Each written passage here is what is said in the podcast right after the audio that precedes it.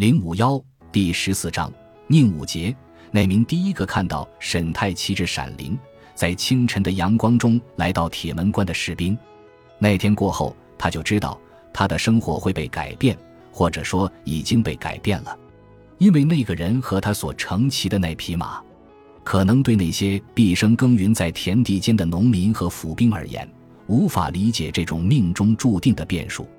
他们在田间日复一日。年复一年的耕耘，祈求风调雨顺，不遭洪水或者饥荒，然后过着结婚生子、老去埋骨田间的生活。那种颠沛流离的生活是他们无法想象的。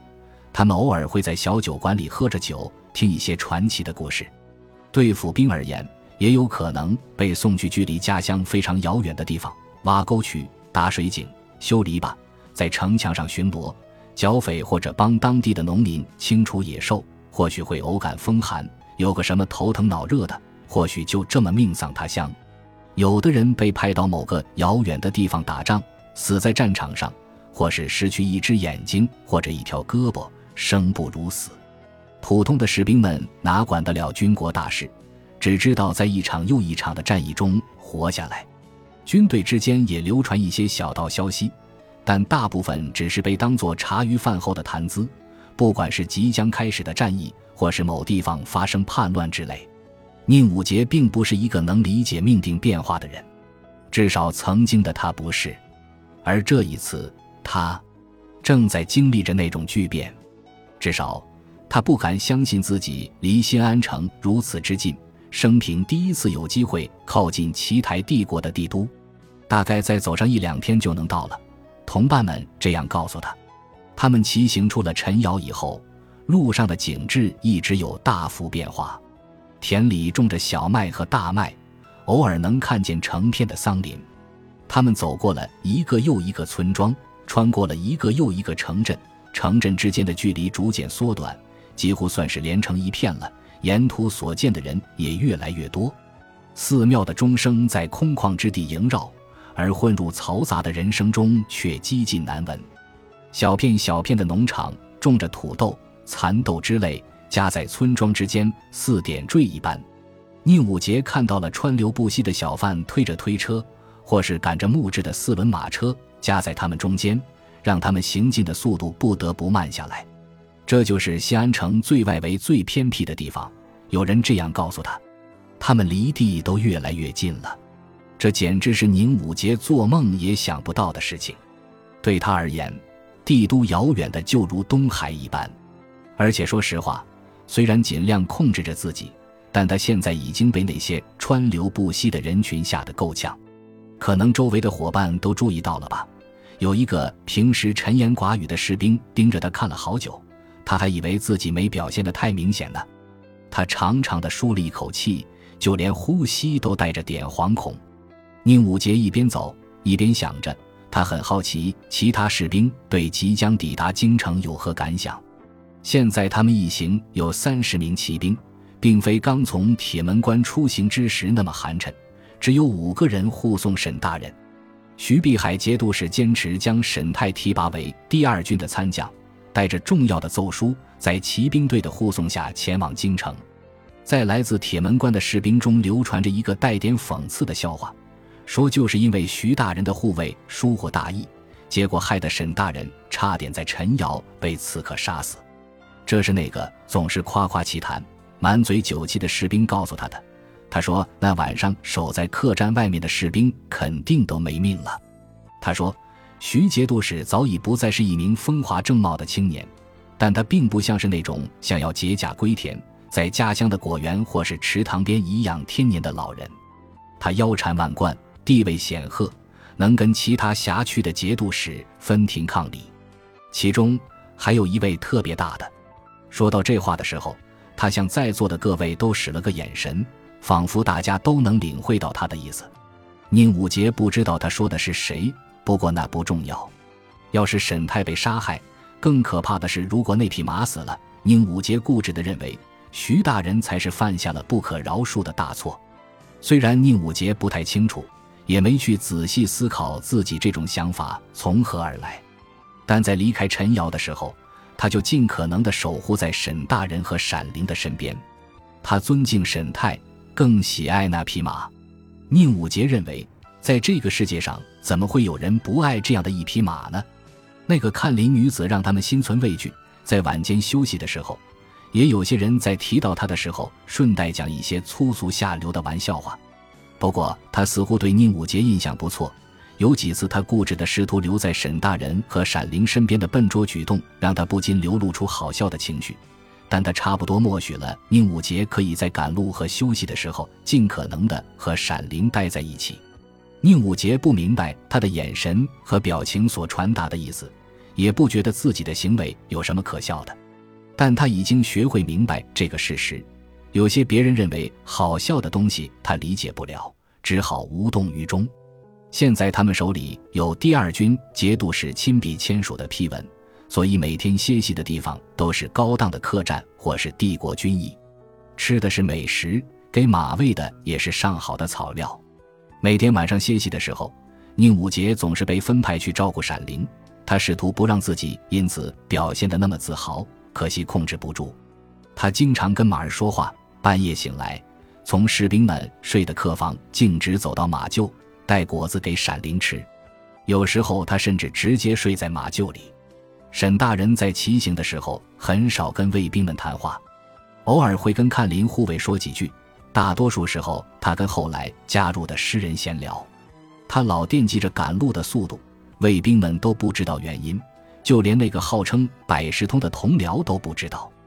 或许魏苏和那个诗人知道吧，不过他们从来没提及。那名诗人名叫司马子安，听其他人说，他可是位了不起的名人，甚至有人说他是天上的诗仙下凡。宁武杰对这些东西也是一无所知，他从不认为凡人界会出现神仙，或许奇台帝国的皇帝陛下除外吧。他唯一知道的是，沈太大人非常迫切地想要尽快返回新安城，宁武杰倒没有迫切的感觉。不过，他的想法和意愿就如那昏暗中默默吐丝的蚕，没有任何人会在意。离开陈瑶的第五天，他们走过了沈泰曾经最喜欢的那座桥，然后转向右边的小道，沿着溪流前行。他当然知道那是必经之路。快马加鞭跑过那座横跨在宽阔水面的桥上时，他假装自己毫不在意，也小心地提醒自己，路过岔路口的时候不要去看那条溪边的路。只是李树开出的繁花倒映在水中，他看得清清楚楚。假装毫不在意，这可不容易。他对南方的那条路熟悉的就如青铜镜中看到的自己的脸一样。他清楚每一个转弯、上坡或是下坡，甚至清楚什么时候会骑行经过某个村庄或是小镇，还清楚沿路的农田、桑林和丝绸工坊。他还知道在哪里能找到真正能喝到好酒的酒肆。去哪里能找到最好的女人和舒适的客栈？他们正经过沈泰的故乡，他的母亲和姨娘，还有幼弟还在庄园里，还有父亲的陵墓。而他不在，沈柳不在，沈李梅也不在。他们三人被卷入了繁嚣的尘世中，纠缠不清，身不由己地深陷俗世的繁华和喧嚷之中。在湖畔独居了两年，他不清楚自己对此作何感想。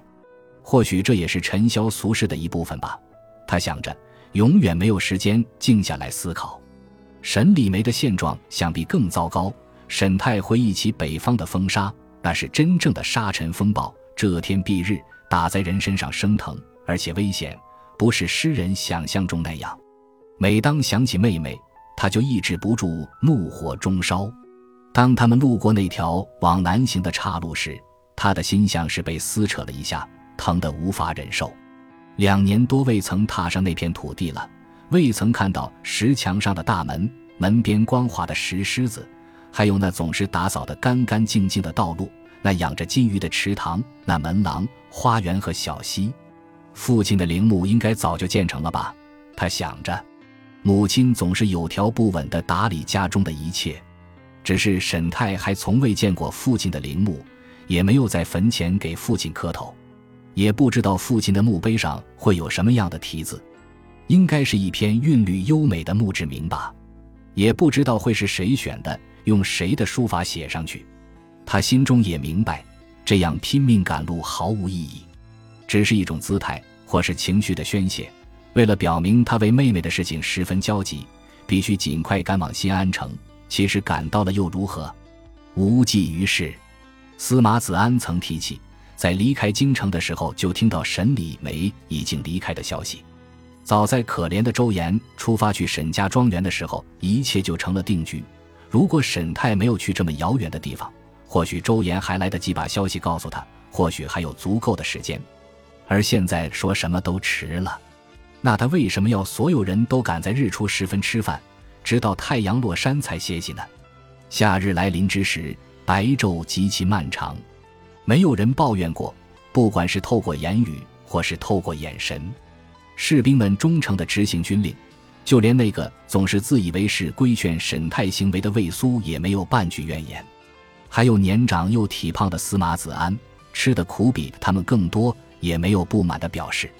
诗人从未跟沈泰谈起过拼命赶路的问题，或是这样的行为无济于事之类的话。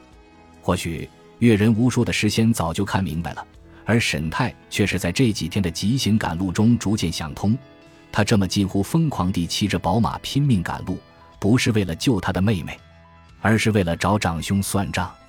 明白这个事实，接受这个事实，却没有如预期中为他带来冷静和理智。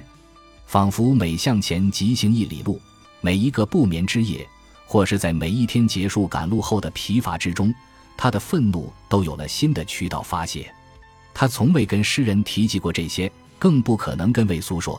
虽然他能感觉到他俩都隐隐约约明白自己的情绪，他不喜欢被人看得太透，尤其是心结识的如谜一般的朋友，更不喜欢被一个仅仅充当护卫的女看林了如指掌。只是因为在铁门关内一时冲动，才雇佣了他。而现在他有了三十名士兵护卫，解雇他也无妨。但他没有。沈泰深刻的记得，在陈瑶镇那天清晨，他是如何奋不顾身的为他浴血而战。天色已晚，沈泰感觉后背和双腿酸疼不已。夕阳的光辉照耀在他们背后，夏日的微风轻抚着面庞。官道上挤满了川流不息的人群和马车，太拥挤，太吵闹，让他们没有余暇欣赏落日余晖和夕阳西下的美景。本集播放完毕，感谢您的收听，喜欢请订阅加关注，主页有更多精彩内容。